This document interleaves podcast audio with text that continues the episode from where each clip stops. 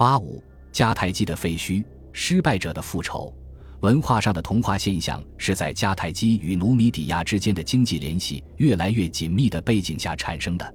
他们的相互往来达到了这样的程度，努米底亚王国开始铸造的沉甸甸的铜币，与迦太基铜币间的明显相似之处，足以表明他们是作为两国共同使用的货币而设计的。马西尼萨也被认为是努米底亚王国的一场土地革命的领导者。他可能是通过模仿迦太基的农业技术来实现这场革命的，其结果是，他输送给罗马盟友的谷物和其他供应物资的数量并不比迦太基人少。然而，马西尼萨如今认为，如果他能在有利可图的北非农业和商业市场上抢占了更大的份额，罗马人也不会有什么意见。在某些情况下。迦太基与努米底亚之间的紧张局势与相互冲突，令两国都向罗马派出使者，提出各自的控诉。对迦太基人而言，这类上诉经常以对他们不利的判决而告终，因为罗马元老院显然倾向于支持一个更为忠诚的盟友的诉求，而不是仍令他感到疑虑重重的国家所提出的那些要求。努米底亚人策略的一大重点。就是利用罗马人对迦太基的猜疑心理，因此，在公元前一百七十年，马西尼萨诸子之一的古鲁萨以一个努米底亚使团成员的身份来到了罗马。根据李维的记载，他在那里向元老院提出告诫，要当心那些不忠诚的迦太基人，因为他补充道，他们已经采纳了一个筹建一支庞大舰队的计划。这个计划表面上是帮助罗马人与马其顿人作战的。一旦这支舰队筹建、装备完毕，那迦太基人便可自行决定与之结盟或敌对的对象了。努米底亚人的控诉不仅引起了罗马人的军事忧虑，更勾起了他们视迦太基人为无诚心的欺诈者的负面印象。这一印象自第二次布匿战争起，就在罗马公众的心中根深蒂固。一部北翁布里亚剧作家普劳图斯于公元前一百九十四年改编成当代罗马舞台剧的希腊剧本，成了一扇展示罗马人这种刻板印象所具有的力量的精彩窗口。布匿人属于欢歌在舞型的罗马新喜剧，尽管它是在希腊城市卡吕东上演的，但四个主要角色都不是希腊人，而是迦太基人。虽然这部喜剧改编自早先的一部希腊戏剧《迦太基人》，但普劳图斯将它作为自己作品的蓝本的决定，不可能与近来的政治事件无关。事实上，他显然在作品中加入了一些独创的、与时下热门话题有关的对话，带有侮辱性的小标题“小迦太基人”为这部戏剧定下了讽刺性的基调。戏中的大部分情节着重表现的是汉诺的艰辛历程。汉诺是一位迦太基商人，前往希腊寻找，后来是营救自己那被绑架并被卖为性奴的女儿们。从在剧中第一次登场起，汉诺就受到了仇外者的嘲笑。在开场白中，他被认为是一个阴险狡诈、爱指使人、自情纵欲、普劳图斯笔下的典型迦太基人形象的一切特征的家伙。观众被告知，每到一座城市，他就立刻着手追查当地每一个妓女的出身。他掏腰包将他们一个个请来过夜，而后问他来自何方，是哪国人，是在战争中被俘的，还是被绑架来的？他的家人和双亲是谁？他以如此精明巧妙的手段寻找着自己的女儿。他还通晓世界上所有的语言，但他懂得隐瞒自己的本事。典型的迦太基人就是这样的。还有什么好说的？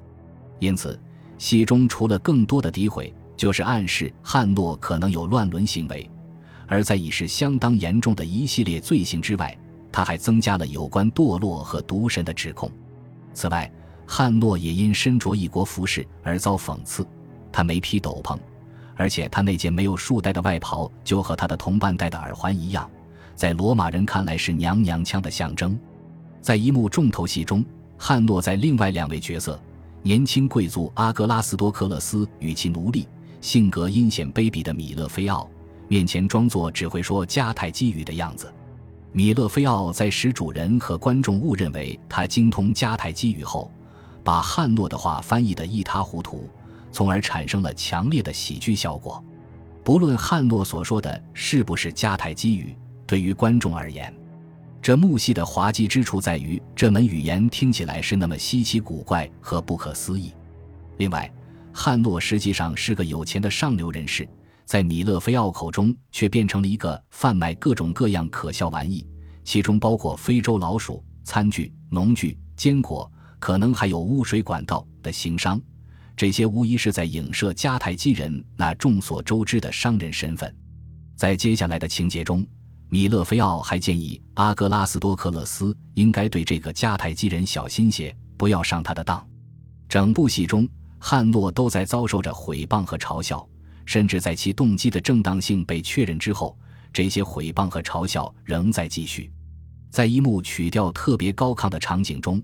当一位士兵遇上了这位正与自己的女儿们互相拥抱的迦太基人的时候，这位士兵误认为汉诺是他们的一位顾客，这是在调情吗？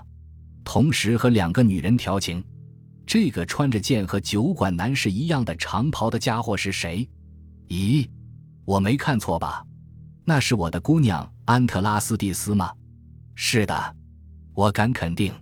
很久以来，我一直觉得他瞧不起我。这个下贱娘们当街和一个脚夫眉来眼去的，不害臊吗？天神在上，我现在就要让这个家伙被刽子手从头到脚拷打一顿。他们不过是有一套讨女人喜欢的行头罢了，就是这些摆来摆去的长袍。但我肯定会把这个非洲婊子痛骂一顿。喂，你，我说的是你，娘儿们，你一点羞耻心都没有吗？还有你。你和那婊子搞些什么勾当？回答我！汉诺并没有解释自己和这几个女孩之间的家庭关系，以平息那个士兵的情绪，而是宣称自己其实是一个寻欢的嫖客。这进一步激怒了士兵。那人再度爆发，用带有种族主义色彩的语言把汉诺又骂了一顿：“你这条干瘪的沙丁鱼，半开化的野蛮人！你是刚扒下来的生皮，是假盐挑子！”是驼背捣烂的橄榄泥，是比罗马花桨手的长凳还臭的大蒜和洋葱。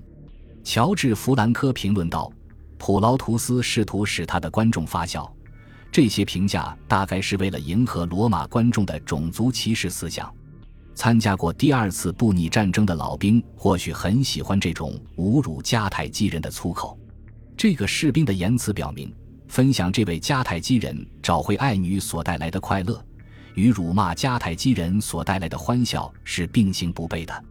然而，与此同时，布匿人亦传达了一条极为微妙的信息：尽管普劳图斯将汉诺写成了一个纵欲狂和骗子，但他侧重表达的是，这位主角是个真正有责任感的人。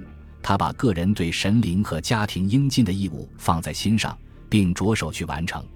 责任感是罗马人特有的美德。将这种美德安到一个迦太基人身上，即使是在一部喜剧中，是极为罕见的，也实在是有争议的。此外，汉诺的责任感与其另一种能力是相辅相成的。